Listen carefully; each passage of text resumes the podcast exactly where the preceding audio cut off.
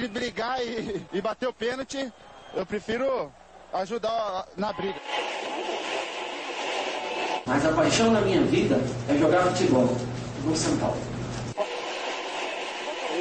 Eu só não falo palavrão porque eu sou um profeta, mas aqui é São Paulo. E começa agora mais um SPF Cast, o podcast da torcida tricolor.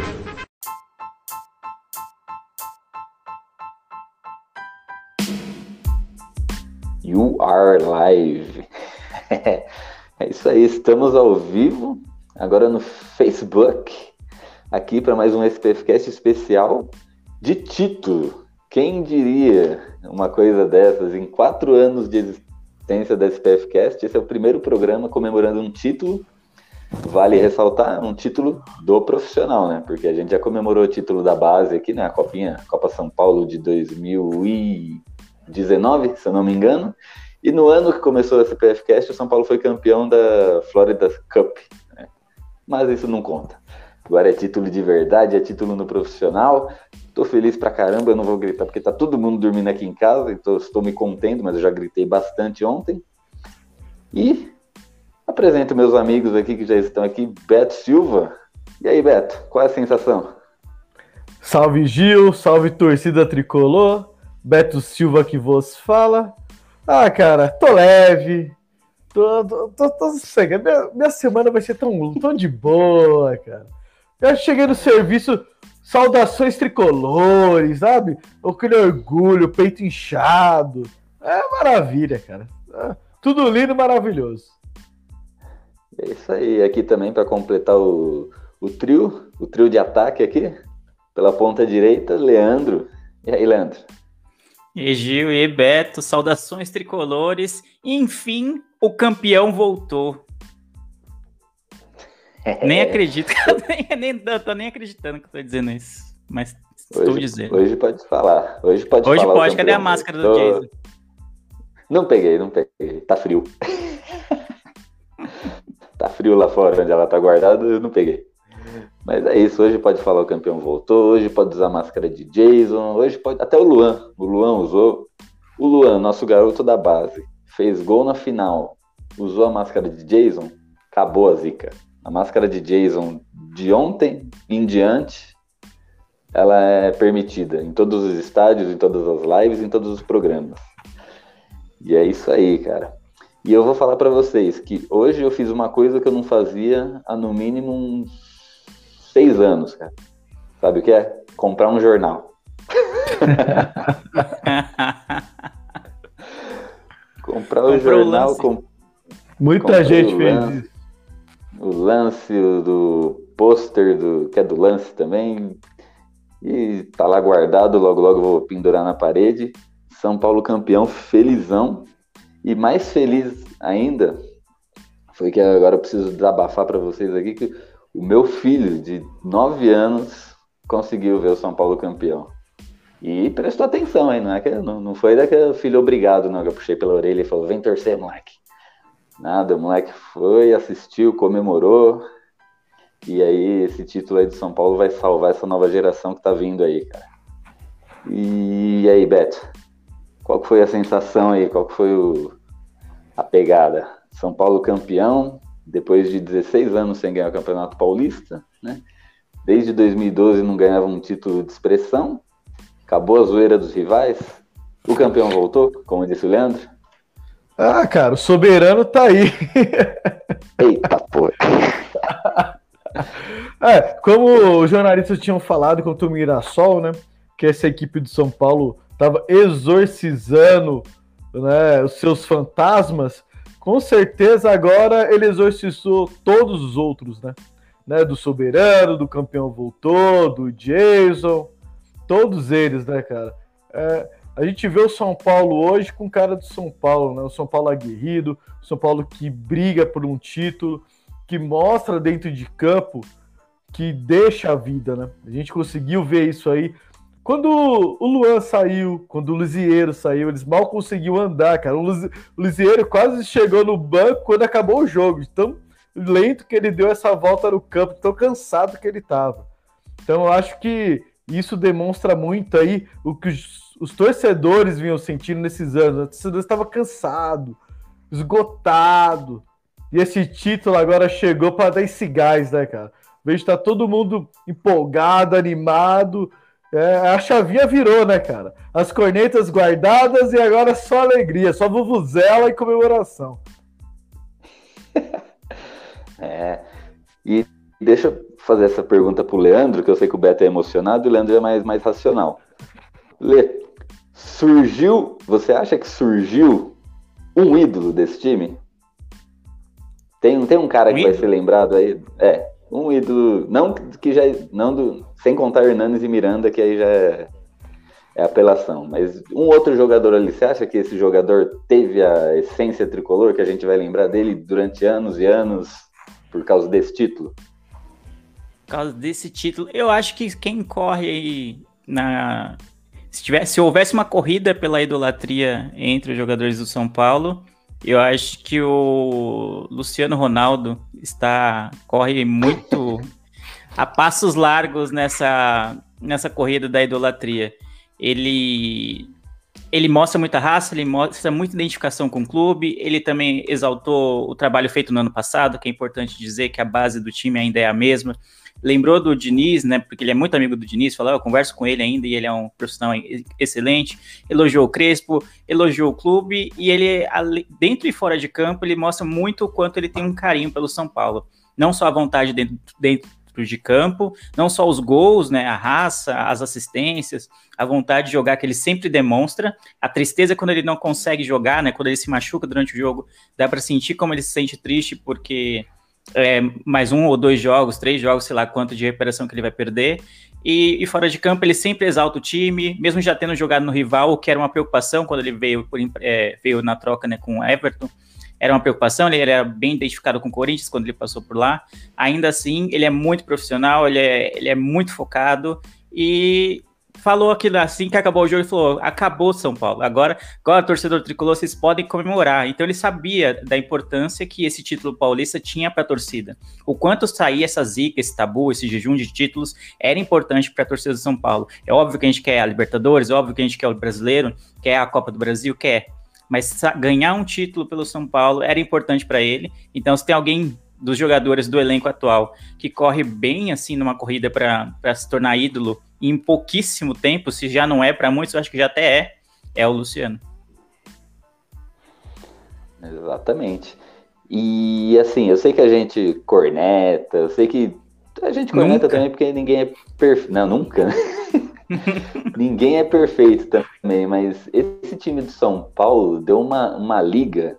Você vê que todo mundo, quase 100% ali, joga dando a vida mesmo quem é bom tecnicamente, né, que seria o caso do Miranda, Daniel Alves, né, até que quem não é tão bom tecnicamente, né, vamos lá, o Igor Vinícius, né, que o Igor Vinícius nessa fase de mata-mata do Campeonato Paulista, cara, ele foi um dos melhores jogadores ali, cara, depois que o Daniel Alves saiu. E ele não é essa beleza tecnicamente, porque eu lembro que na fase de grupos a gente reclamou bastante dele, né?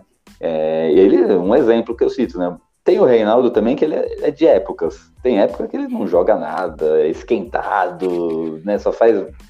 toma amarelo à toa. Também tá jogando muito, né? Esse esquema de três zagueiros favoreceu demais. Ele, Daniel Alves também, apesar de ter se machucado para a final. E acho que foi um grupo muito bom, assim, cara. Mesmo a molecada da base, que né, em alguns jogos sentiram assim o peso dos jogos, mas jogaram demais uma confiança lá em cima. O Igor Gomes, né, que às vezes entra meio dormindo, às vezes não, também tá, tá bem, jogou bem. Então, acho que deu a liga ali. Não sei se foi o Crespo, é o efeito Crespo, o efeito Murici que tá ali do lado também. Sei que, cara, não sei, é, é, é isso. O time campeão é aquela coisa que dá tudo certo, né? Mesmo dando errado, dá tudo certo. No primeiro jogo saiu o Benítez e, e saiu Daniel Alves machucado. É, eu tenho certeza que quando saiu a notícia de que eles não iam jogar a segunda partida, todo mundo pôs a mão na cabeça assim e falou: Vixe, Maria, né? Tipo, dá para ganhar, mas vai ser difícil. E a gente foi lá e ganhou do Palmeiras, né? Que é o mesmo elenco do ano passado, né? O mesmo elenco que ganhou Libertadores, que ganhou Copa do Brasil, que ganhou não sei o quê. Então, eu acho que esse título ele, ele é gigante, apesar de ser um paulista, não estou desmerecendo o paulista, mas foi um título gigante, um título que vai ser lembrado por muita gente aí, porque ele tem um significado maior, né? Eu comparo ele como paulista, é, igual o paulista de 98, né? Para quem viveu na época. Talvez se falar hoje, para quem não viveu naquela época, falar, ah, o paulista de 98, tudo bem, é um paulista. Mas quem viveu aquela época sentia a pressão que estava no São Paulo, porque o São Paulo de 90 a 94 era, como o Beto gosta de falar, era o soberano. Ganhava tudo de 90 a 94. De repente começou a ter uns anos de fila ali, 94 já ganhou aqueles torneizinhos mais ou menos, 95 nada, 96, 97 só tomou pau do Corinthians. É, 94 aí, foi 90... só o Paulista, né? Não, nem isso, foi Comembol. Não, teve um Paulista. Se não me engano, teve um Paulista 94, foi 94? Acho que foi 94. Não. Eu tinha até um quadro antigo na minha casa, Paulista. Se não me engano, era 94. 90, 94 foi o Palmeiras, o ataque dos 100 gols. E então 98 teve um sabor especial por essa pequena fila, né? Hoje a gente vê uma fila muito maior, mas é, também teve o fator guerra, né, que foi contra o Corinthians, o time que tinha batido na gente nos anos anteriores em Copa do Brasil, em final de Paulista, e o fator volta do Raí também, né? O Raí tinha ido para a França, voltou só para aquele jogo, o Denilson, que era o nosso menino de ouro ali, então o Paulista de 98, para quem viveu na época, foi especialíssimo. E eu acho que esse Paulista aqui de 2021 também, para gente que está vivendo, e principalmente para as gerações mais novas que a gente, né? Tipo do Beto, que nasceu em 2000, Quem dera se tivesse nascido em 2000, hein? Oh, é louco. Eu sei que eu tenho um é. cara disso, mas não nasci em 2000. É, Ô, Gil, falando, aproveitando o gancho aí da sua pergunta pro Leandro, referente de ídolo, sabe o que é importante? É que nós temos novos jogadores que são postulados a ídolos no futuro. Porque nossos últimos ídolos em atividade é o Hernandes e o Miranda e o Lucas que se voltar, porque o Lucas já está chegando numa idade que daqui dois anos aí no máximo ele está retornando ao futebol brasileiro. Fora eles, não tem nenhum ídolo. Aí a gente tem alguns jogadores que saíram, que são promessas jovens, mas não ganharam nada aqui. E agora essa geração de Luan, de Lisieiro, de Igor Gomes, deles saírem do Sara, deles saírem com a bagagem com título nas costas, exaltar o time lá fora, igual os demais fazem lá, como David Neres, Luiz Adriano, e retornar post com esse postulado, esse ídolo, né? É, Luiz, Luiz Araújo, perdão. Então, isso é muito importante para o torcedor São Paulino. Porque o torcedor São Paulino não é, foi só essa seca. Eles estavam acabando nossos ídolos. E isso é triste para um time como o São Paulo, que sempre teve grandes jogadores. Eu acho que foi muito importante essa conquista também por esse ponto. Que se amanhã esses jogadores saírem, a gente sabe que eles vão querer retornar. E retornando, sendo igual o Miranda, sendo igual o Hernandes da vida, tem tudo para se tornarem ídolos. Ídolos credenciados no, no clube. Eu acho que isso é muito importante. Eles escreveram o nome deles na história, é o primeiro passo, né? Claro que são novos, tem muito caminho a percorrer ainda. Dos que dos mais velhos que estão lá, o Luciano, igual o Leandro falou, é uma aposta válida, porque ele representa muito o torcedor São Paulino, a identificação que ele tem com pouco tempo de clube é essencial. Todo mundo que vê o Luciano já enxerga um São Paulino ali, né? E o King Naldo, que, puta, muita gente vai me xingar que muita gente não gosta do cara. Só que, pô, o King Naldo ele passou por tudo no São Paulo. Só faltava o título. Ele já foi endeusado, já foi o, o demônio, já foi tudo ali né, cara? Já foi, já ficou de escanteio, já treinou em time auxiliar, já saiu emprestado, já voltou. Então, o cara ele conseguiu passar por passar por todas as etapas, menos ser campeão. Tem oito anos de clube, cara, oito anos vinculados ao São Paulo, muita coisa. E ele não ter sido campeão ainda. Eu acho que ele mostra o Reinaldo hoje. O que, que o Reinaldo mostra? a fé. Ele tá no clube da fé. Ele mostra a fé. Ele batalhou, ele acreditou e ele conquistou. Então, hoje, quem mais representa o São Paulo, na minha visão, é o Reinaldo pela fé. É o clube da fé. Reinaldo tá lá. King Naldo, respeita. Não chora, Leandro. Eu sei que você quer. Não chora, segura o choro. É. Eu não vou falar do Reinaldo aqui, que se eu começo a falar, vai meia hora de programa.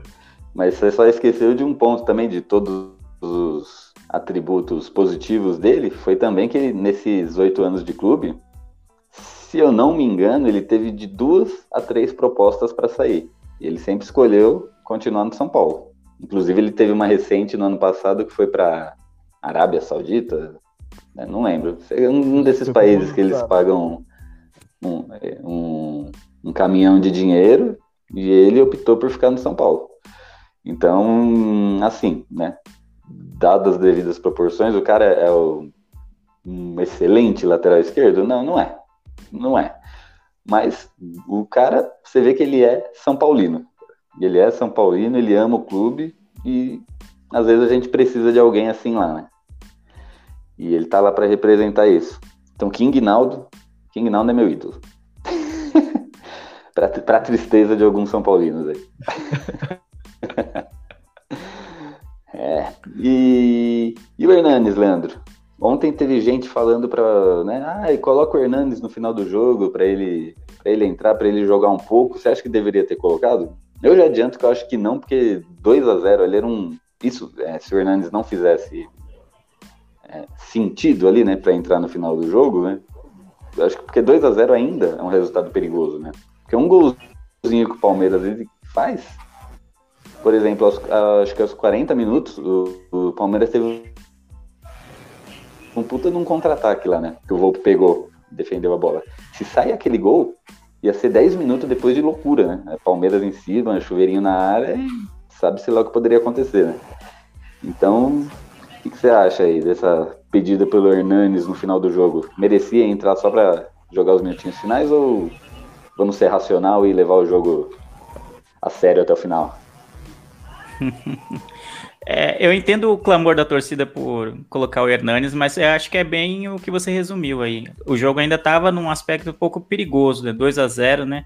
Não sei se é por causa da fila, não sei se é porque o São Paulo nos acostumou mal com, com entregar jogos que não eram para ser entregues e tal. Eu me lembro muito da final de 2019 contra o Corinthians, e, em que a gente tinha totais condições de ganhar e esteve ganhando o campeonato por um bom tempo e tomou um golzinho no final. Acho que o Wagner Love, se não me engano, é, e aí depois acabou perdendo o título. Então, era 2 a 0 para o São Paulo. 48 do segundo tempo e eu tava só assim, mano, se tomar um gol agora, fudeu. Já era. Se tomar um gol agora, os caras vão empatar e vai levar pros pênaltis. E a gente vai perder. É, a, a, fila nos faz céticos, né? Infelizmente é isso, né? Quando o time tá acostumado a finais, acostumado a ganhar, você tem uma outra mentalidade quando o seu time está jogando assim um jogo importante. Das épocas de 2005, 2006, 2007, 2008, até 2009 que a gente perdeu o brasileiro, mas lutou até o fim, era outra coisa. Falar, não, ah, tá faltando isso? Vamos, a gente vai ganhar cinco jogos seguidos aqui já era. No Morumbi ninguém ganha da gente, e é isso. Agora, como a fila estava muito longa, é, o pensamento muda, né? Você fica com receio de qualquer mínimo detalhe é, pensando que o adversário vai empatar, vai conseguir uma virada mirabolante e a gente vai acabar passando uma vergonha. Eu entendo o clamor pelo Hernanes, mas achei importante ele estar tá lá na hora de levantar a taça. Eu acho que era isso. Se tivesse 3 a 0 aquele gol que o Sara perdeu, se tivesse 3 a 0 é, 40 do segundo tempo ali, acho, não lembro que a altura do jogo foi a, aquele lance que o Sara perdeu cara a cara com o Everton. Aí 3 a 0 acho que valia o Hernanes só para só por essa honra ele, entendeu? Porque ele é ídolo mesmo e vale a pena. Mas com 2 a 0 eu entendo o Crespo não querer colocá-lo, é, porque não cabia no jogo ali, não cabia naquela, naquela condição de jogo. É, era uma pegada totalmente diferente, né, cara? O Hernandes, infelizmente, ele não tá com o ritmo para isso. Ele é ídolo, a gente sabe, eu sou suspeito a falar dele, é, mas é isso. Braçadeira de capitão e levantou a taça. É isso que a gente espera do ídolo. Não, não é só dentro de campo, né, cara? A gente. A torcida do São Paulo sabe a importância que ele tem. Né? E, e nada mais justo do que ele estar tá ali. Né? Coisa, uma coisa que me chamou a atenção, eu vou entrar nesse tema agora, cortando. Se o Gil tinha uma pauta, eu vou quebrar ela agora. Foi o Dani Alves, né, cara? Pauta? Foi do Dani Alves, né, cara? O Dani Alves, ele não tava com a braçadeira de capitão, ele não ergueu a taça, ele não quis aparecer muito. Eu acho que isso é importante para os jovens. Por que é importante para os jovens? Porque ele é um cara campeão, um cara que venceu tudo. Ele poderia muito bem querer os holofotes para ele, porque ele bateu mais um recorde de títulos. Mas não. Ele ficou em segundo plano, ele ficou distante, ele ficou apreciando o título, a comemoração, é, erguendo a taça pelo São Paulo. Isso é coisa muito muito legal de se ver, né, cara? A humildade. Que se ele quisesse, ele não poderia ser humilde, porque ele ganhou tudo. Ele poderia ser arrogante, poderia. Mas ele não é. Ele optou em ficar longe só apreciando. Eu acho que isso é, é, é coisa de jogador grande, cara. Quando jogadores, tem um vídeo de jogadores estavam indo lá para fora falar com a torcida, ele tava calmamente andando, só apreciando tudo, só vendo a galera comemorar, os jovens correndo com a taça para lá e para cá. Eu acho que isso é, isso é importante. Ele não estava lá, ele não levantou a taça, mas ele é um dos capitães desse time. Assim como o Reinaldo também é. Assim como o Volpe também é. Assim como o Bruno Alves também é. Então são esses caras aí que fizeram o vestiário do São Paulo ter essa harmonia, fazer um cara correr pelo outro, ter a cobrança. Eu acho que eles são muito importantes, cara. E, e eu, eu vendo né, toda aquela comemoração e esse gesto do Dani Alves, ele ficando lá só apreciando, cara, é, é coisa que você fala, é, realmente esse cara falou que era São Paulo e ele é. Ele simplesmente ficou sem reação. E a entrevista dele foi falou tudo. Ele, cara, esse título é diferente, porque o São Paulo que me fez querer jogar bola. São Paulo que fez querer eu ser jogador de futebol. E eu ganhar, poder ganhar um título pelo São Paulo é uma coisa surreal. Então, quando a gente vê esses pequenos detalhes, a gente entende o Murici, a gente entende o Daniel, a gente entende muito o que é torcer pro São Paulo e a pressão que esses caras não têm estando lá, vestindo a camisa do clube. Exatamente. Você falou de pauta, apesar da gente não ter pauta aqui, eu tava para falar do Daniel Alves mesmo. Porque o Daniel Alves é um jogador que ele ele é ele ele vive num mundo só dele, um mundo paralelo, né? Tipo, o mundo tá acabando e ele tá postando frases filosofais no Instagram. E aí, de repente, num jogo importante, ele começa a dar toquinho para trás, aí você, aí, aí, você começa a pensar se ele tá sendo displicente ou não. E, e nesse um ano de. É um ano de São Paulo já que ele tá? Acho que um pouquinho mais, né? Ou não? Dois, né? Ele chegou no, quase na metade, não foi? Acho que vai fazer dois já, né? É. Então, é, nesse dois ano e meio de São Paulo que ele tá, ele conseguiu pegar um certo ranço de algumas pessoas, né? E tem gente que né, já quis que vendesse ele, fala, ficar pagando. Aproveitando esse gancho do que o Gil caiu, né? Dá um tempinho para ele voltar, falando do Daniel, acho que é mais ou menos esse raciocínio que ele tava falando, né? Que em pouco tempo de São Paulo, muita gente até pegou ranço dele, mesmo torcedores do São Paulo pegaram ranço dele. Pela história do pandeiro, lá talvez ele não tivesse tão comprometido, ou passava essa imagem não estar tá tão comprometido com o clube e tal, é, de que talvez ele não fosse realmente um torcedor, como ele se diz ser e tal.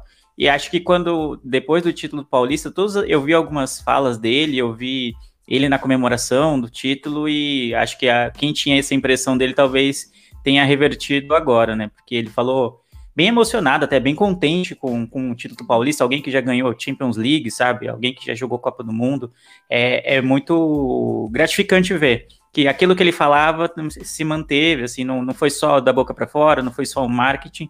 E como o Gil falou, ele poderia muito bem ter pego os holofotes para ele, já que ele é um, um, dos grandes medalhões do elenco e tá jogando e tá fazendo diferença no elenco, não tá só lá. Tipo, o Hernanes a gente mas hoje em dia ele está mais como um símbolo do, de uma época passada do que propriamente pelo futebol dele. E o Daniel Alves não, ele é titular, ele, ele deve jogar, ele, ele tem jogado, tem contribuído com gols, tem contribuído com assistências, então ele é, tem sido importante, ele poderia ter se exaltado, falar, não, essa conquista é, é, eu faço muito parte, sei o que, eu sou o grande responsável, algo desse tipo, ou ido lá levantar a taça junto com os capitães, e não o fez. Então isso é um ganhou bastante pontos com a torcida, eu imagino, e é, vai dar muita tranquilidade para a sequência da carreira dele no São Paulo. Ele sabe o seu lugar, né, cara? Ele sabe que ele não tem como competir com o Hernandes e o Miranda na idolatria do clube. Ele sabe que ele tá abaixo, ele sabe que ele não é um ídolo do São Paulo ainda. Ele pode vir a ser, mas ele ainda não é. Ele é um excelente jogador, melhor da posição, tecnicamente entrega muito, a gente não... isso é inquestionável. Só que o papel de ídolo ainda não cabe a ele, por enquanto. Mas é um cara que cara que briga, o cara que quer jogar, o cara que ele deixa tudo dele dentro de campo. A gente, no, a gente até hoje, ó, vai ter dois anos de Daniel no São Paulo, a gente não, nunca falou assim, ah, Daniel entrou chinelinho nesse jogo aqui, não quis jogar esse jogo. Todo jogo dele, ele sempre tentou entregar o máximo dele. Então, isso é uma coisa que você, a gente tem que exaltar, né, cara? E, e ele, se ele continuar desse jeito aí, daqui o fim do ano, São Paulo conquistando mais alguma coisa, ele entra pro hall de ídolos, certeza. Tem tudo para entrar, tem, tem tudo para entrar. E aí, não sei se a gente vai falar da sequência da temporada, mas o título paulista, não só o título paulista, mas acho que como o São Paulo vem jogando, é um prognóstico muito bom para o restante da temporada, né? A gente vai ter logo é, a, fase de grupos da, da, Libertadores deve terminar em breve, né? A gente tem mais um jogo e a gente está classificado. Né?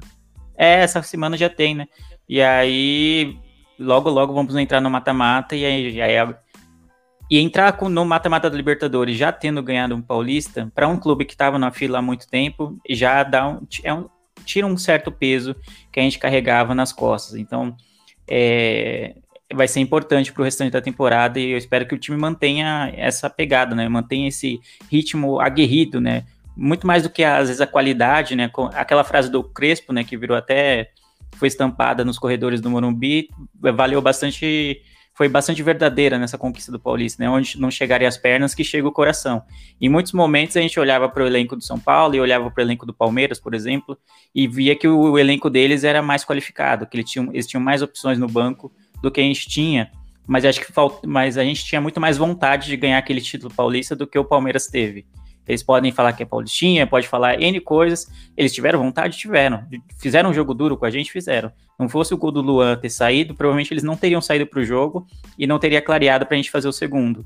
Então foi uma, algo circunstancial, mas que no fim coroou quem estava com mais vontade, quem precisava mais daquele título e quem jogou com mais raça, no meu modo de ver.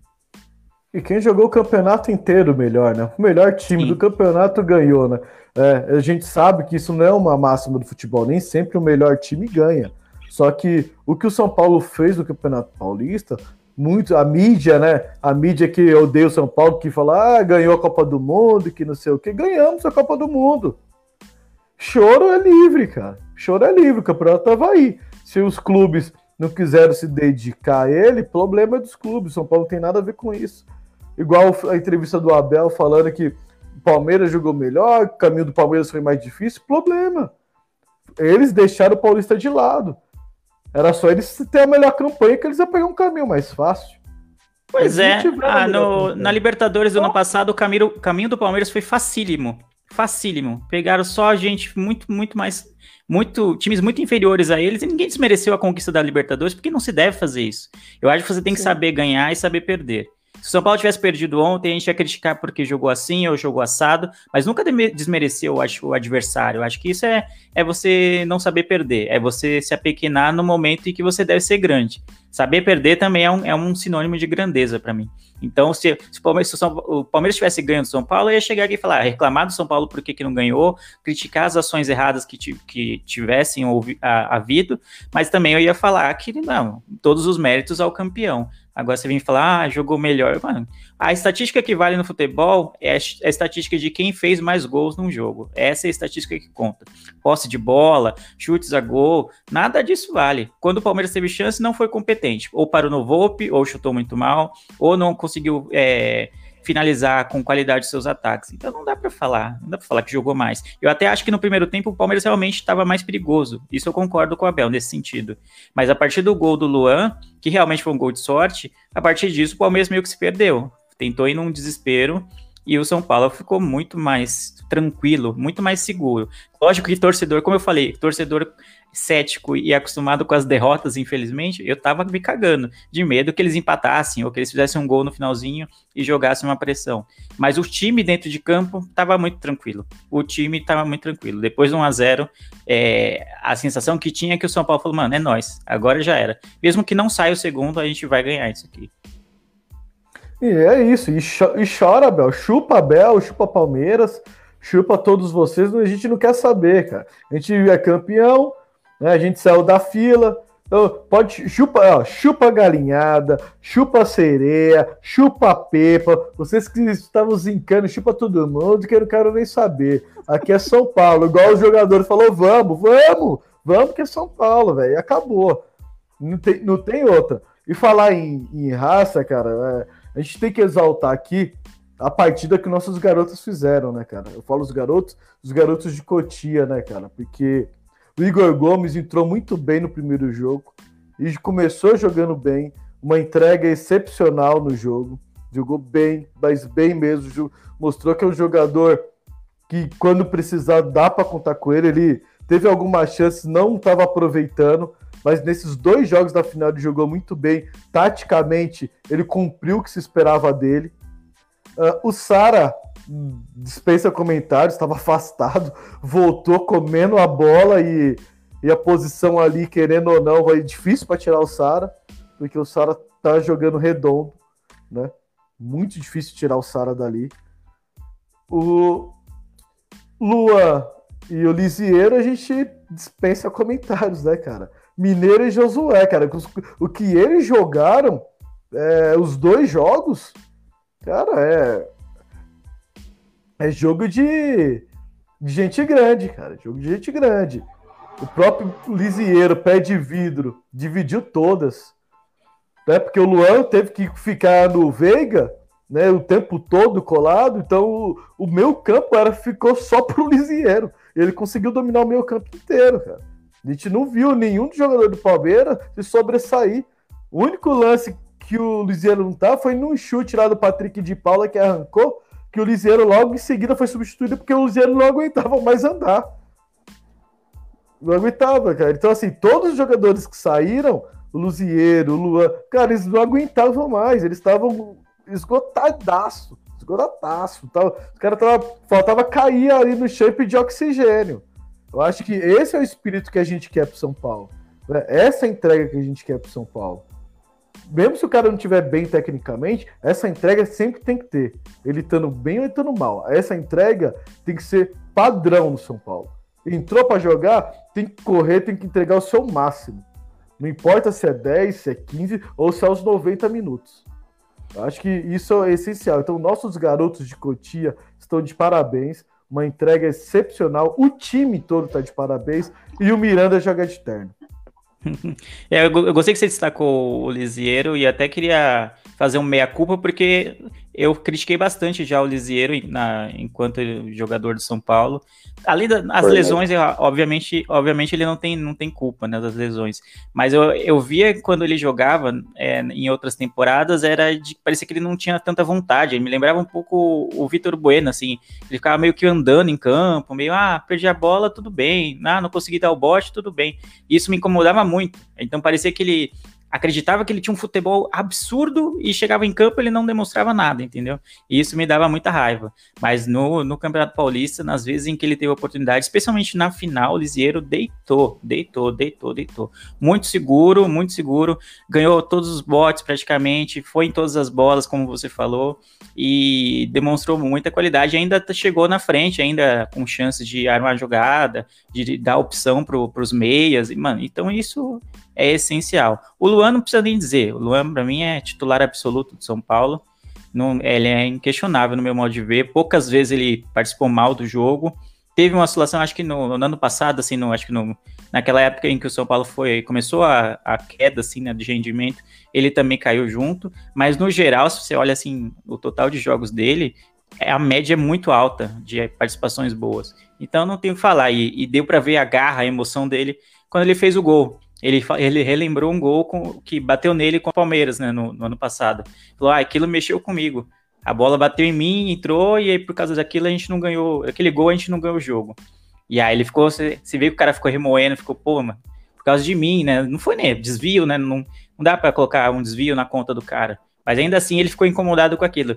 E aí a gente entende a reação dele no, quando ele faz o gol, né? Até dá um tackle lá no Léo e tudo. E aquilo tudo. Então você percebe o quanto tava engasgado para ele aquele gol. Né? Então é importante que jogadores se importem com isso. Pô, a gente não ganhou aquele clássico. A gente poderia ter feito melhor. A gente, eu, eu poderia ter feito melhor. Então isso é muito bom. E detalhe, né, cara? Ele, ele tá muito forte fisicamente. Não foi só nesse lance com o Léo. Teve um outro lance que o Felipe Melo tentou bater nele. Ele ba... O Felipe Melo bateu e voltou, foi pro chão. Não conseguiu parar o Luan, cara. Eu acho que o Luan é, ele é um mini tanque, né, cara? É o famoso cantê brasileiro, né, cara? Eu acho que ele sempre foi. A gente sempre falou aqui no, no programa que ele era o jogador da base mais pronto que subiu de Cotia.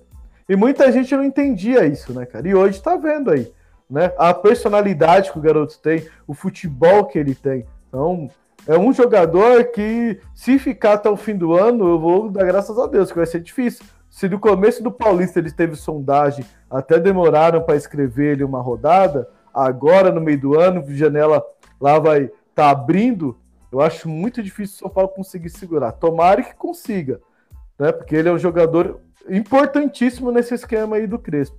Mas eu acho difícil, cara. Pelo futebol que ele, que ele vem jogando, né, cara? Não é só agora do Paulista. Né? Ele vem numa sequência muito boa, né? Desde o ano passado, né? Então, Luan é um, um excelente jogador e temos algumas opções, né, cara? Porque quando o Luan Liseiro saiu, eu fiquei meio receoso, né, cara? Porque a gente sabe da qualidade de jogadores do Palmeiras. E tinha entrado também o Gustavo Scarpa, tá numa fase excepcional, tá fazendo gol todo jogo. Só que aí, né, o Tartaruga Ninja, né, conseguiu fazer o papel muito bem do Luan, o Scarpa não apareceu pro jogo, só apareceu quando chutou uma bola lá na, na, na lateral, né, cara? E o Nestor, cara, que partida! Entrou e já deu quase dando duas assistências para gol, né, cara? O Nestor é, é, um jogador, não tá preparado ainda, mas tem um futuro enorme. Cara. Futuro enorme esse garoto. E aí, Gil, tá tudo bem por aí? Cara, tem coisas que mudam, né? Tipo, São Paulo saiu da fila. Mas tem coisas que não mudam. Minha internet ainda tá uma merda. mas eu tô vendo que vocês estão falando aí da futura dupla de volância do Hexa brasileiro, né? Luan Elisiero. Luan que vai do substituir o. Do, do Hexa. Oh, do Hexa, foi o que eu falei. Ah, tá. o Luan é vai ser o substituto do Casemiro na seleção? Casemito? Aí o Casemito vai vir encerrar a carreira no São Paulo, aí o Luan vai tomar o lugar dele lá no Real Madrid. É, o Casemiro deve isso pra gente, né? Ele saiu daqui é. por indisciplina, ele deve isso pra gente. Exatamente. Casemiro, vai voltar ele, Lucas. Já pensou? Ah, inclusive é, o, Casimiro eu não vi, mas o Lucas, assim que acabou o jogo, postou foto com a camisa, assim, co é, comemorando o título. Achei bem legal da parte dele, assim. É, de, de, ele manter os laços com o São Paulo. Ele é um jogador que faz questão de manter os laços, de sempre relembrar a passagem dele pelo São Paulo, então é bem legal. O Casimiro, realmente, como ele saiu por indisciplina, não, é, não meio que não demonstra muito carinho pelo, pelo ex-clube, né? É, quem, quem postou após o jogo também, o Lucas, né? O Luiz Fabiano, né? nem é novidade, mas também o Petrus.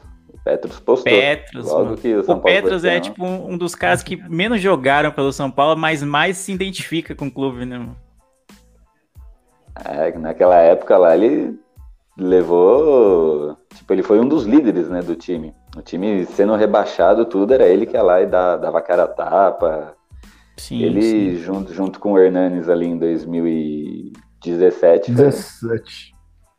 Isso. E é outro que também tinha muita identificação com o Corinthians quando jogou lá, assim como o Luciano que eu falei no começo, e casou, né, no São Paulo, né? Não pode dizer que ele jogou fino da bola nem nada como o Luciano tem jogado e, e tem, tem empolgado, mas ele sempre demonstrou vontade, né? Sempre demonstrou raça e sempre demonstrou respeito com a camisa, então é, é importante.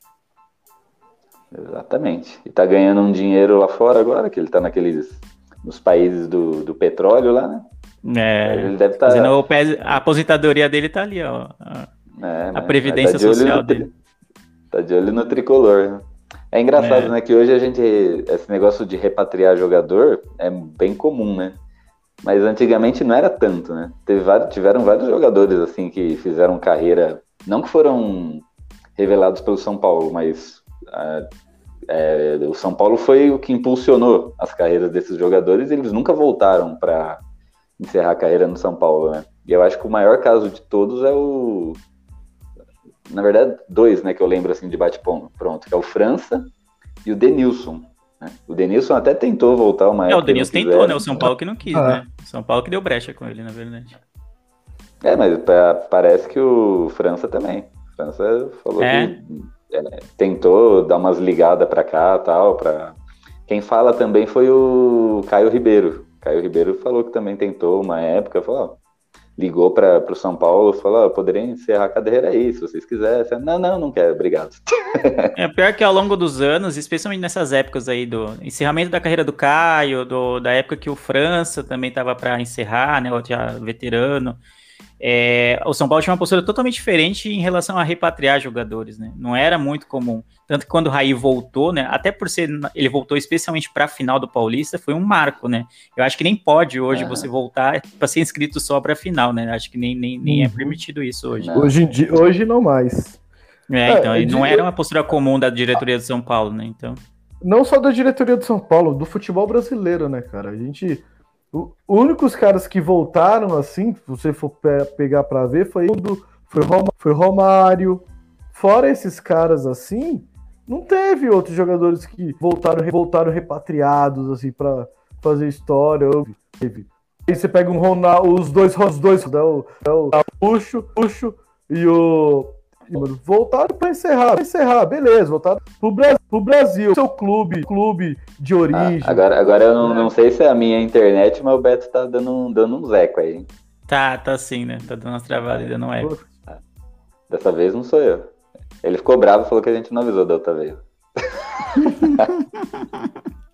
Não, mas não era muito comum, né? Eu acho que eu, eu, eu via muito isso, esse movimento do Corinthians. Acho que muito partindo também da torcida deles, de querer repatriar, né? Tem a, a história do Tevez, né? De que eles sempre pedem o Tevez. Até hoje, se, o- se o Tevez quiser voltar, ele- eles aceitam.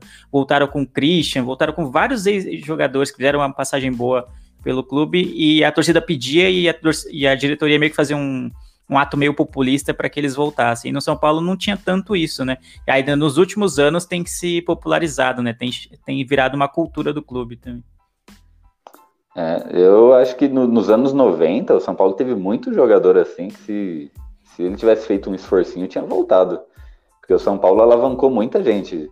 É, Edmilson, o próprio que a gente já falou, Denilson, França, quem mais? O Serginho, né? O Serginho acabou a carreira lá na Serginho, Itália, cara. Belete, Serginho, Belete, né? Douglas, o Serginho acabou.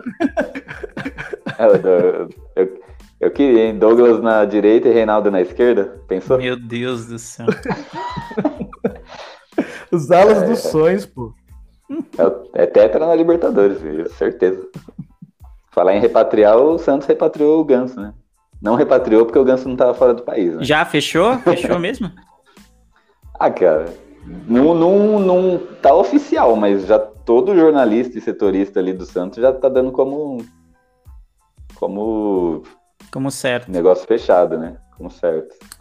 Mas ó, Ah, para as viúvas do para as viúvas do Ganso, ele conseguiu ser reserva do Nenê, né? A gente tem viúvas do Ganso Aí e tem, viúvas tem do- viúva do Nenê também, né?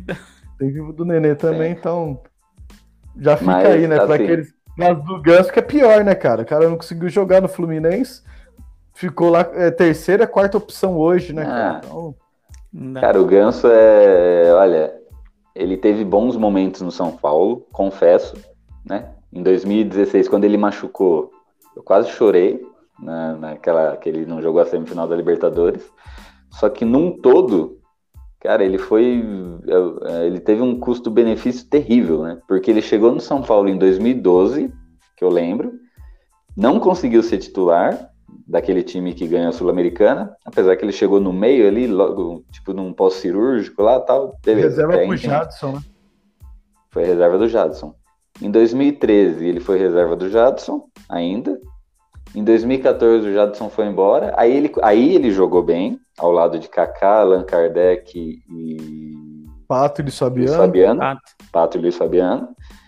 Aí 2015 jogou mal e 16 jogou bem. Ou seja, ele ficou 12, 13, 14, 15, 16 no São Paulo, cinco anos. De cinco anos ele jogou duas temporadas boas. E as duas temporadas não foram completas boas, tá? Então foi, assim, terrível, cara. Ganso, Já que a gente falou, puxou para a gente puxou para essa é, via de viúvas, acho que um jogador que talvez eu, eu sinta falta no, no elenco de hoje, acho que seria o Diego Souza, que ele teve uma passagem tanto conturbada, vai, vamos dizer assim, no São Paulo. Não foi o que a gente esperava que seria. Foi um custo-benefício péssimo também, que ele foi bem caro na época. E, e não se adaptou, não conseguiu desempenhar o seu melhor futebol. E aí meio que todo mundo ou muita gente deu como acabada a carreira dele, falou, não, agora já era, né? Daí para pior. E aí o cara no Grêmio, quando ele chegou no Grêmio, encaixou de um jeito que é todo jogo é um gol, mano. Ele é muito perigoso agora como centroavante, é, é uma reviravolta do futebol que às vezes não dá para entender. Talvez ele, por exemplo, na, na do Pablo hoje, nossa, talvez a gente tivesse, sei lá quantos gols no Paulista, né? Então, ele é pivô, né, sido cara? campeão com antecedência do Paulista. Coisa que ele sabe fazer muito bem é proteger a bola, né, cara? Tanto de estourão para do goleiro quanto de jogada, né, de infiltração. É, mas infelizmente, cara, ele que optou por sair, ele não quis ficar para brigar posição com o Pablo e optou por sair. Então, esses jogadores que optam por sair e não quer ficar para brigar posição, eu não tenho saudade nenhuma. Mesma coisa quando muita gente aí ó, pede o Gilberto. Eu sou contra. Que é um cara que optou por sair, não quis brigar, não quis ter lá seu espaço.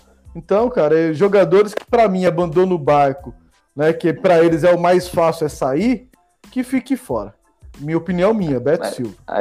Agora, não, não, não que eu seja viúva ou queira de volta tal, mas só como a gente entrou nesse papo de quem saiu, um cara que, na minha opinião, né? Aí vocês falam de vocês, que na minha opinião pegou a carreira dele, amassou assim e jogou no lixo, foi o Brenner, cara. Porque o Brenner estava aí no São Paulo, né? Ele demorou para pegar no tranco. O ano passado ele pegou no tranco, fez gol pra caramba. Podia ter dado continuidade, né? Ele podia ter sido, tá sendo, né, o nosso número 9 hoje, né, de 2021. Porque o moleque tava lá, né? Ele não era o ele não é o careca, mas estava sendo lapidado, né? Ele tinha um faro de gol ali quando o São Paulo estava bem. Imagina ele sendo treinado ali pelo Crespo. E só que ele optou, ele optou, como diz o Beto, né, optou por sair do São Paulo. E onde ele foi, cara? Para os Estados Unidos. M, MLS, né, o MSL, nunca lembro. Isso, o UFC Cincinnati. É, foi pro... Cara, eu vejo às vezes, ah, o Brenner fez um gol lá, eu vou olhar o gol, os caras não tem nem câmera no campo, sabe aquela câmera central? Que ela só fica assim, ó. Quem tá escutando o podcast não tá vendo minha mão, mas. Cara, e o futebol dele vai decair de. Já, ele já não era, né? O atacante, né? E lá vai. Eu acho que vai decair demais, cara. De lá ele não consegue mais nada. Que ele vai vir, pode voltar para o Brasil, mas para um time de é, médio para Esse baixo. caso é diferente, Gil, porque esse caso o São Paulo precisava da venda. Então não é, foi uma coisa que ele quis sair assim. Foi uma coisa, falou, Brenner, é, a gente te criou, né? Só que agora o São Paulo está num momento difícil, apareceu uma oportunidade, você vai receber em dólar, vai receber cinco, cinco vezes mais, dez vezes mais, né? que o salário deve aumentar. Então, somando o salário mais a moeda, ele vai receber dez vezes mais do que ia receber aqui. Vai para lá, você é novo, fica três aninhos lá. O São Paulo precisa desse dinheiro agora, recebendo, recebendo dólar, faz o pé de meia, depois você volta. Eu acho que foi uma, uma venda casada aí nesse caso. Eu ah, concordo eu, com o Beto. Eu não, eu não lembro de, de, ter sido assim na época, não. Viu? Eu lembro que quem. Parece que quem quis sair foi ele, meteu o pé. Eu lembro que ele ainda saiu faltando dois jogos para terminar o Campeonato Brasileiro. Eu não lembro que foi essa vendinha assim para, nossa, vamos melhorar o caixa aqui. Tanto foi. é que nem tão caro ele foi para lá. Posso estar enganado, não, mas não estou lembrando Paulo, dessa forma, não. o preço que o São Paulo conseguiu nele não ia conseguir se ele ficasse mais tempo aqui, não. Eu não acho que ele é um, que ele é um jogador. Eu também acho. Na base ele conseguiu fazer um feito muito grande, bastante gols e não sei o quê, mas no profissional, ele tá no profissional desde que ano? Desde 2017. Ok. 17, cara, foi, foi vingar em 2020. Então, tipo, é, conseguiu dinheiro, o dinheiro conseguiu nele. Eu não, eu não acredito. É um jogador bom, promissor, promissor, tem um, uma finalização boa, porém, é, não acredito que ele São Paulo, ia, São Paulo ia conseguir um valor igual conseguiu né, nessa negociação. Mas você acha que ele é, ia fazer então... menos gol que o Pablo nesse Campeonato Paulista? Ah, cara, é que, é que de, depende muito, porque o Brenner também não tem físico, não tem estatura, né? Por exemplo, você pega da final. O Pablo não tem habilidade. É, mas pra jogar com o Brenner ia ter que mudar o esquema, né? Perdão. Ele não ia ficar de 9 lá plantado, não, ia, não ia dar, não. Ah, o, o Brenner não tem estatura pra ser o 9 lá, cabeça de área, ficar brigando. Não tem, cara. É difícil a gente falar. A gente tem, tinha que ver se o Brenner ia conseguir se encaixar nesse estilo novo de jogar né? Porque o estilo do Diniz era um completamente diferente do, do Crespo. Então é, é difícil de saber, de realmente falar, não, ele vai conseguir vingar. Não vai, porque o São Paulo de Diniz era um time que vinha de trás, chamava o adversário, aí era uma bola esticada para ele, ou uma bola que sobrava para ele dentro da área, para ele finalizar de primeira. Né? Então é, é difícil, né? essa, no esquema do Crespo, ele ia ficar, ele tinha que ficar lá plantado. Porque o, o, Crespo, ele gosta de ficar com a bola no campo de ataque. O Diniz gostava de ficar com a bola no campo de defesa. Então tem, tem muita variação aí. Não é uma lógica exata. É o que eu, só para falar do Brenner, acho que nem ir para MLS seja o pior, eu acho nessa situação. Eu acho que ter, ele ter ido pro Cincinnati é, é, um, é um dos piores times da liga. Acho que isso pode acabar influenciando. Se ele fosse para um time que tem mais visibilidade dentro daquela liga, ou tivesse mais qualidades, lá o Orlando City, o Atlanta United, o Seattle Sounders, são times muito melhores. Esses times dão, dão muito mais visibilidade e, tem, e vão ter meias né, que vão municiar ele muito mais. Eu dei uma olhada enquanto vocês estavam falando aqui. Ele, o Cincinnati tem cinco jogos até agora e o Brenner fez um gol só. Numa liga que de todo pênalti. mundo. Foi de pênalti? Eu não vi o gol. Foi de pênalti? Então. Foi. Aí você vê que o cara é, não estourou ainda, não se adaptou, não, não, não, tá, não sei, não acompanhei os jogos, mas não dá para saber, não dá para saber se foi por falta de passes de qualidade ou porque ele perdeu muito gol, não, não, não vou conseguir precisar isso, mas um gol em cinco jogos, sendo ele de pênalti, numa liga que todo mundo reconhece que é, é inferior, então você fica, pô, então acho que o São Paulo de repente vendeu bem o cara, né? Tipo, chegou na MLS e não tá se adaptando, de repente se a gente não vendesse agora, não ia vender mais. Mesmo o time, o time lá sendo fraco, pelo que ele apresentou aqui, era para ele chegar lá. Era para sobrar, né? Pegar, para sobrar, pegar a bola embaixo do braço e falar: esse time é meu, eu vou deitar e rolar aqui e fazer todo mundo correr por ele. Simples assim, depois ele daquele time ele evoluindo para times melhores. Mas se ele não está conseguindo fazer isso nesse time, que eu te garanto que lá tem três, quatro times que são bons. Bons assim no nível deles. Os outros são do mesmo nível que o Cincinnati, time inferiores. Então, não tem o porquê ele não deslanchar lá. Se ele não conseguir deslanchar lá, realmente, eu não sei se ele ia conseguir deslanchar aqui se ficasse no São Paulo. Então, aí entra no mesmo problema do cara que vai para a China, né? Por que, que, o futebol do cara decai? É, segundo o Leandro aí, ele tá lá, ele jogou cinco jogos. Tipo, é um jogo por mês? Como que funciona, cara? Porque ele tá lá desde. Então. Do, do, não, mas é que a, a, a, MLS começou tem pouco tempo, né? A temporada. Então, uhum. acho que quando ele foi para lá, eles estavam. Acho que no finzinho de uma temporada, acho que isso, para entrando na pré-temporada para essa agora, entendeu? Então, por isso que são poucos jogos. Uhum. E outra, Bom, por exemplo, também. você pega o Boi Bandido. Boi Bandido foi pra China. É um rei na China. Ele é bom tecnicamente? Não, ele é caneludo. Tem viúva também. Tem viúva, lógico tem viúva, mas ele é caneludo. a, gente tem, a gente tem que ser simples, ele é caneludo. E ele é rei lá na China. Cidadão chinês agora. Né? Nem sei. Han Shun Min é o nome dele lá. então não tenho o que dizer. Né? Mas vamos falar, vamos voltar a falar do título do São Paulo. Você tá ficando triste esses assuntos. É, vamos falar de coisa boa. Vamos, vamos falar do Reinaldo. Mano. Mas assim, a gente tem que parabenizar uh, o sistema diretivo presidencial do São Paulo pelo trabalho até aqui. Né? São 120 dias, né? conseguiu um título. O São Paulo hoje, a gente vê que está um clube mais organizado. Né? A gente sabe que o Casares pode errar daqui para frente, pode, mas até aqui o trabalho está sendo excelente. Está fazendo um ótimo trabalho de marketing, que é uma coisa que a gente sempre cobrou, que São Paulo não tinha há muitos anos. Hoje o São Paulo está de marketing, de marketing e está sendo muito bem feito. São Paulo está estruturado no Nunca futebol. Sei se é a minha internet. Eu sei. Continua tá falhando aí, minha. Acho que agora foi. Ei. Não, continua falhando ou vocês conseguem caiu. ouvir normal? Não, eu tô ouvindo, eu tô ouvindo. Tá ouvindo o Beto? Acho que é só você, Gil. Sua internet eu tô tá... ouvindo o Beto e ouvindo o Gil. Tô ouvindo normal. eu não tô ouvindo é, Beto. Vamos lá. É, então, então, não continua me ouvindo aí. vamos lá. É, a presidência tá fazendo um trabalho muito bom. É um trabalho de marketing que não, que não tinha o trabalho de futebol com o Murici é um trabalho muito bem feito, o Murici muito competente. O Murici tem que ter mais tanto com a, com a do Tele no Morumbi. Eu acho que isso aí tinha que ser uma coisa para ontem, porque ele, eles representam o time, né? Mesmo estando lá dentro, né? Porque a gente que vê o Murici vê o Tele.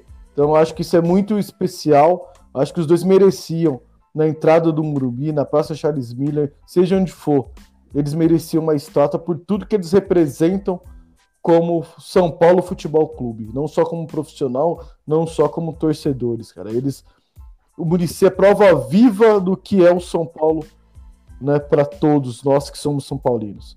É...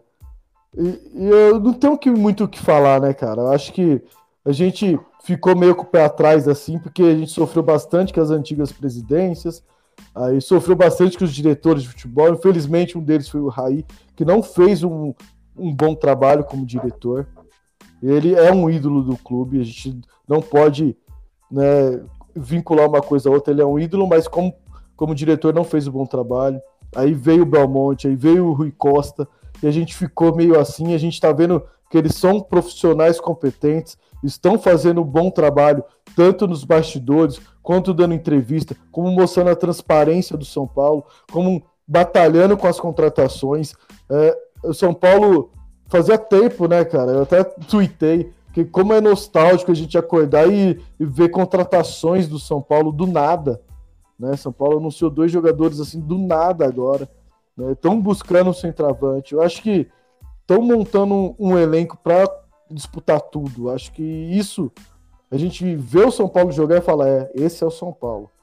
Isso é uma coisa que eles prometeram em campanha, é uma coisa que eles conseguiram prometer. A gente sabe, né? A gente sofre no Brasil com política, que o povo promete as coisas e não cumpre. E no futebol está sendo assim também há muitos anos.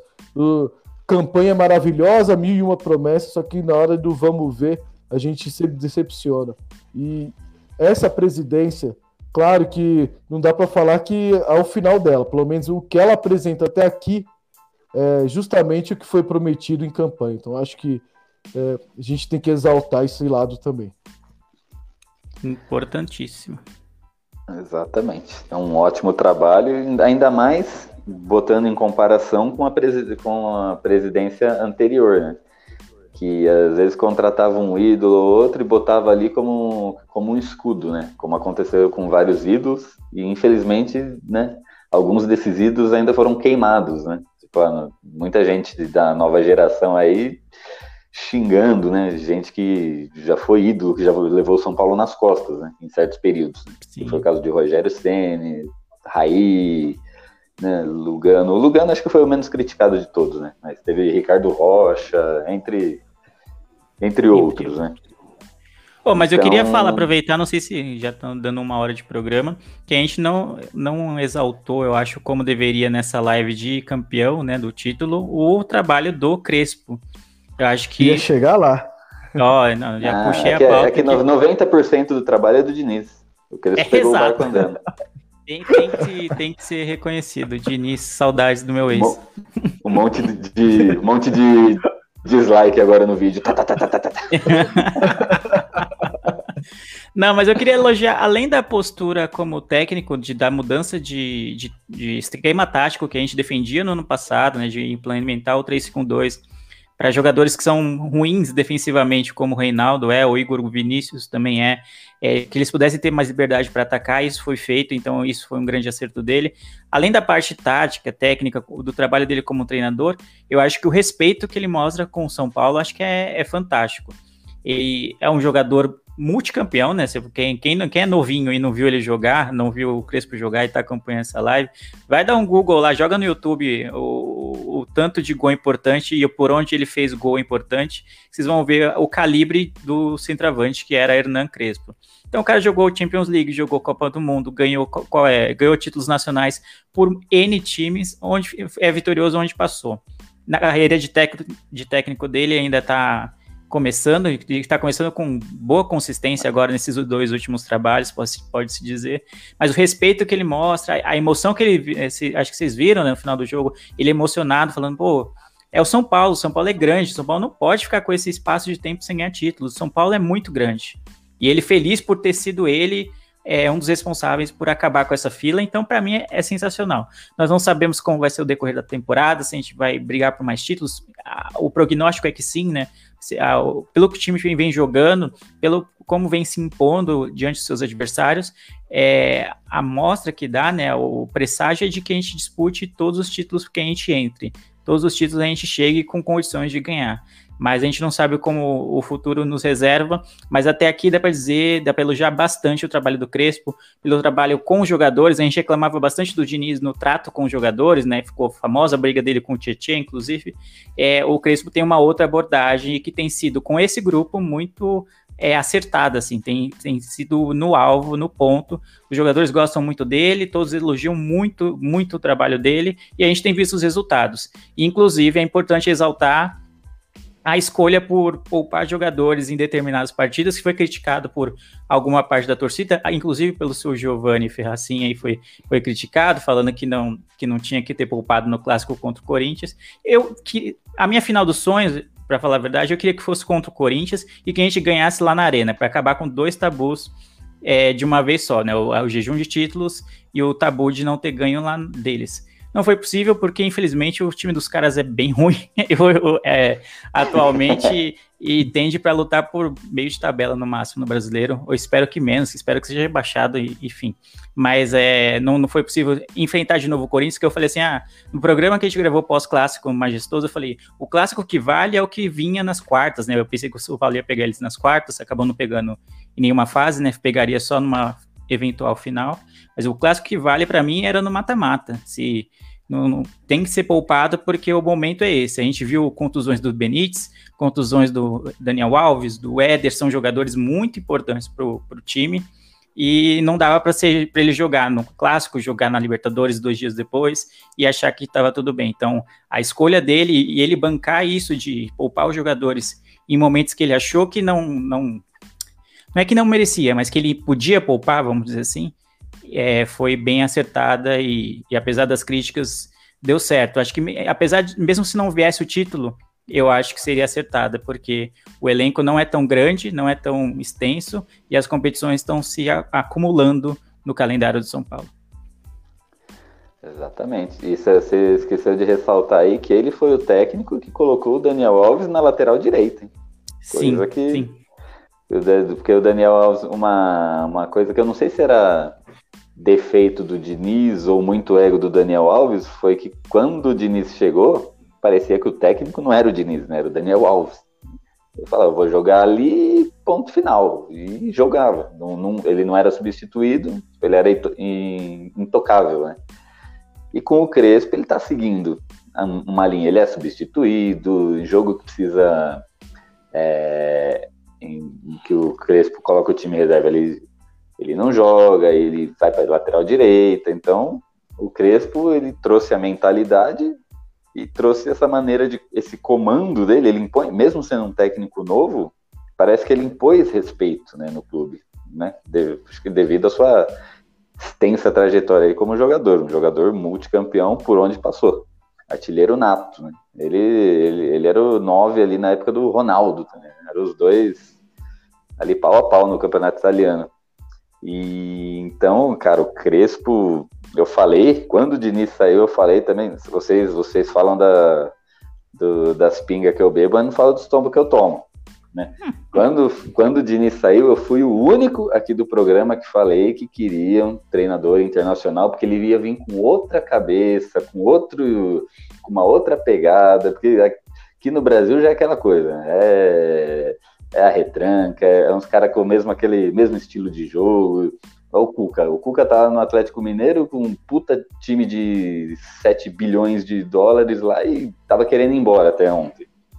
Então, aqui no Brasil o pessoal tá defasado e, e eles têm que entender isso, né? Tirando aí, óbvio, tem as exceções, né? Rogério Ceni que tá começando agora, o Renato Gaúcho, que tem ótimos trabalhos, mas eu acho que o Brasil precisa de outra mentalidade, né? O Brasil tá com aquela síndrome de soberano que o São Paulo tinha também, né? Que ah, a gente é pentacampeão do mundo, tá bom do jeito que tá. Né? Foi quem que falou isso esses dias? Jó Santana, né?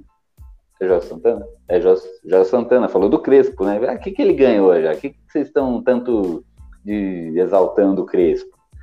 Então, a mentalidade do Jorge Santana, que além de ser um treinador antigo, nem treinador é mais, né? acho que reflete muito aí essa mentalidade brasileira né, de Luxemburgo e entre outros, né, Cuca e Carilli e a galera. Então, Crespo, puta trabalho. Agora, agora com essa, ele priorizou o Paulista, não só priorizou como ganhou, e graças a esse título ele vai ter mais sossego para trabalhar, vai ter um poder se planejar melhor agora. E vamos embora na Libertadores, cara. Vamos ver aí que, que bicho que vai dar. São Paulo vai provavelmente vai se classificar em segundo lugar e vai pegar uma pedreira aí nas oitavas, né? Mas aí tenho certeza que o Crespo já tem uma carta na manga que vai fazer o São Paulo sair ileso dessa, né? Espero que a gente pegue o Flamengo, né? Que a gente não perde para eles, né? Bom, um pouco do, um pouco do Crespo. É... Quando o Crespo chegou, eu falei um pouco do que ele estudava, o que ele entendia como futebol, que era um toque vertical, um toque em direção ao gol que é tipo do futebol argentino, e uma defesa do campeonato italiano. Para quem acompanha esses futebols, né, sabe muito bem que a defesa do São Paulo hoje é muito boa comparada à defesa do futebol italiano. O sistema defensivo do São Paulo hoje funciona muito bem igual ao futebol italiano nos primórdios dele, né? Então, três zagueiros, a cobertura dos laterais, os volantes com meio, meio, os meios que voltam para desarmar e armar. Então acho que isso é muito importante, né? E o toque de bola também em direção ao gol é muito importante também no futebol argentino. A gente vê São Paulo hoje trocando dois, três, quatro passos já estando em, em posição de finalizar. Acho que isso é o grande ganho do Crespo, né? É, e da sua comissão. O que a gente tem que falar, exaltar a comissão do Crespo também, porque o preparador físico dele, que é referência do futebol argentino, mostrou a que veio. São Paulo, com essa maratona enorme de jogos, teve pouquíssimas contusões, né? Só a do, a do, a do Luciano, o Éder aí, que, que pegou, que são jogadores que já vem com desgaste aí né? É, o um da temporada visto. passada e o outro que estava sem jogar, que é o caso do Éder, né? E o Benítez também. Fora isso, os outros jogadores estão aí, enfrentaram a maratona, passaram por ela e conseguiram sagrar-se campeão. Eu acho que isso é muito importante aí, então o Crespo tem uma, uma importância. O Diniz, ele tem uma ideia de jogo muito interessante, mas ele não tem uma moral dentro do futebol de campo. De salão ele tem. Salão todo mundo sabe que é um Diniz. De campo não. Né? Então o Crespo chega é, olhando o São Paulo e mostrando como o São Paulo é grande. Um jogador que é o quarto artilheiro argentino.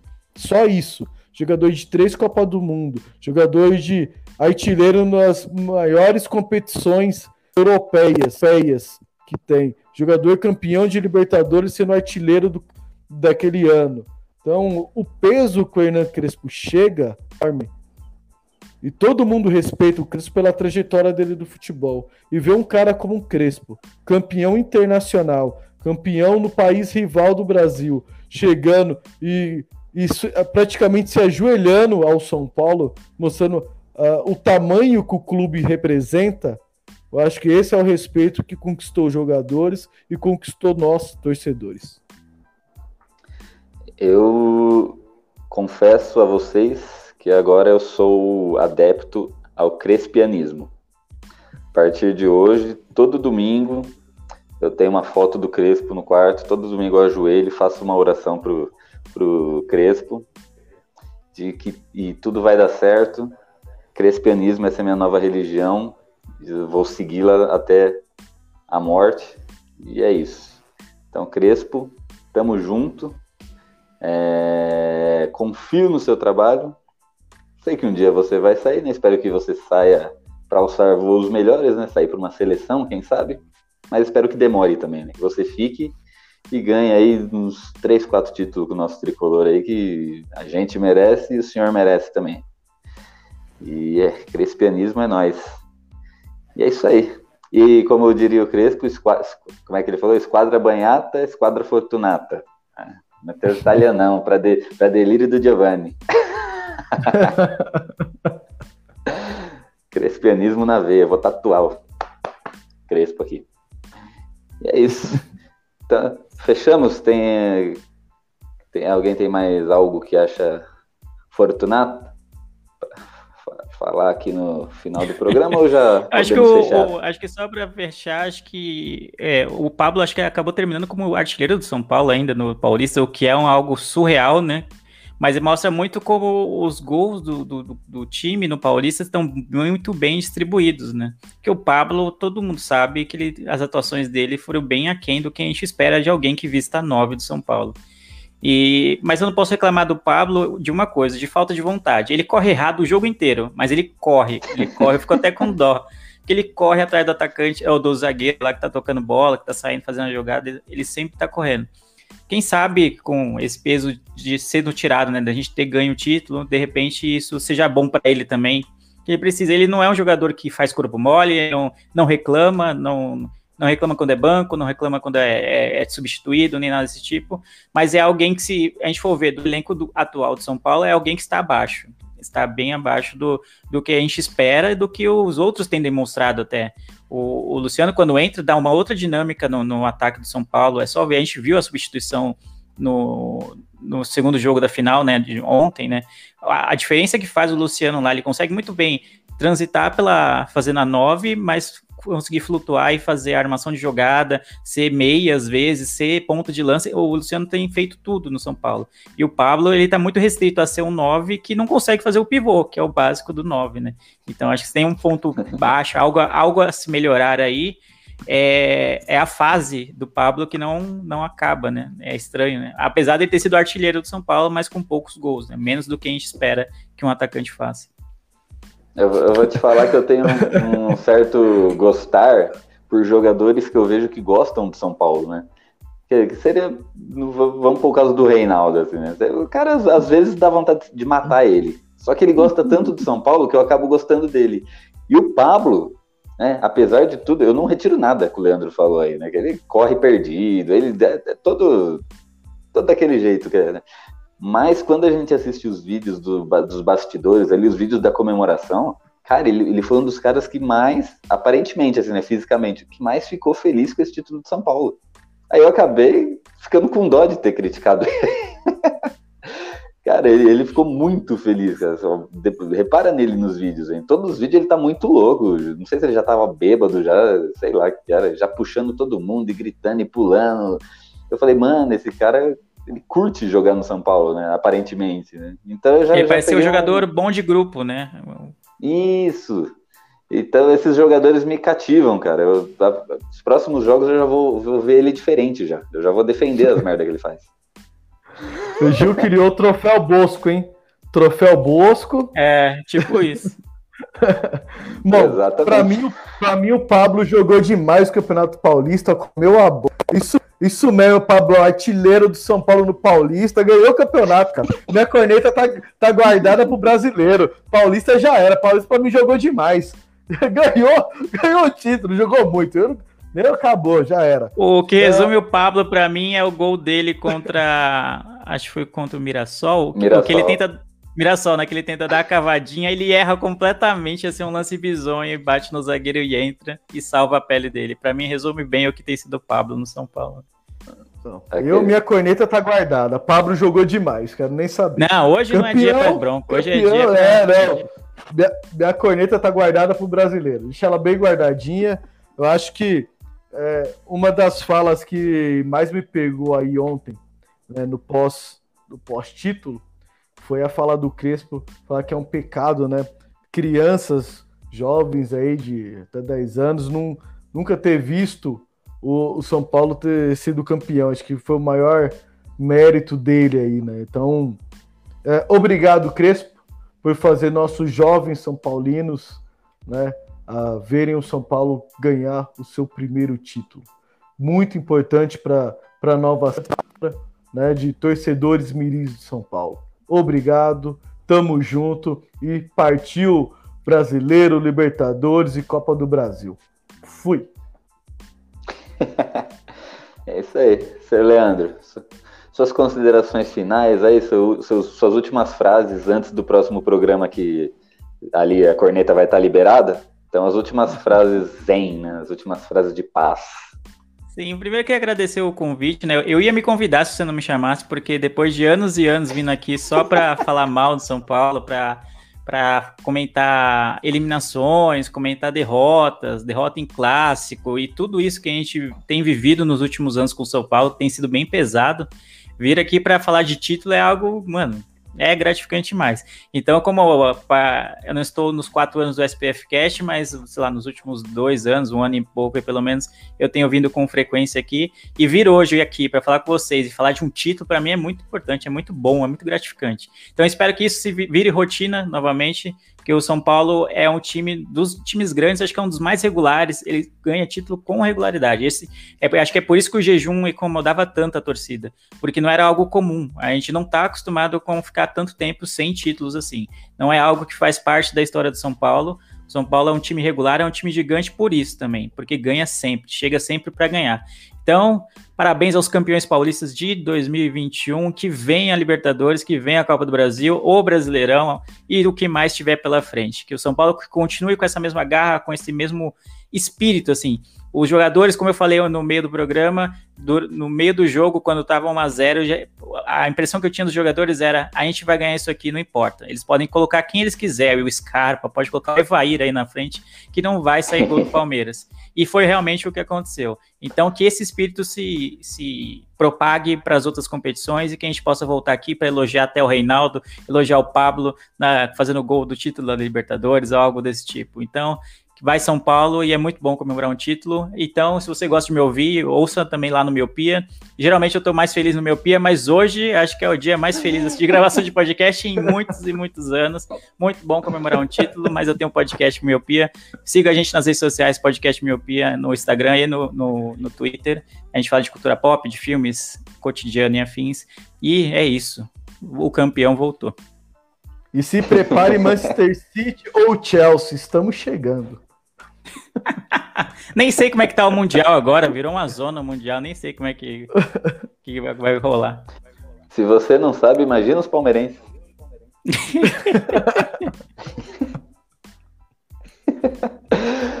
Beto, suas últimas palavras de paz antes do próximo programa, onde a corneta será liberada? Ah, cara, so soberano. Tem mais, tem mais o que falar, é soberano. Ah, o, o, próximo vai estar escrito assim, ó, não vai ser mais Beto, vai ser Beto Soberano. Beto Soberano que vos fala. Soberano voltou. é isso aí, cara. E sei lá, eu, não sei nem o que falar, eu não sei nem como fazer um programa depois que São Paulo ganha um título, que é coisa nova para mim.